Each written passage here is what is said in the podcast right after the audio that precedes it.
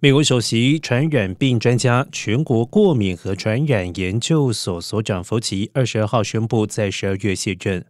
福奇说，他卸任但不退休，将持续在公共卫生领域努力，指导下一代的科学研究人员，协助应对未来的传染病可能威胁。八十一岁的佛奇，一九六八年加入传染病研究所，一九八四年起担任所长，至今已经三十八年，历任七位美国总统，协助打击过艾滋病毒、炭疽杆菌、伊波拉与兹卡病毒，以及二零一九年底流行的新冠病毒。佛奇让全国过敏和传染病研究所从默默无闻、每年预算仅三点五亿美元的研究单位，茁壮为每年预算达到六十亿美元的权威机构。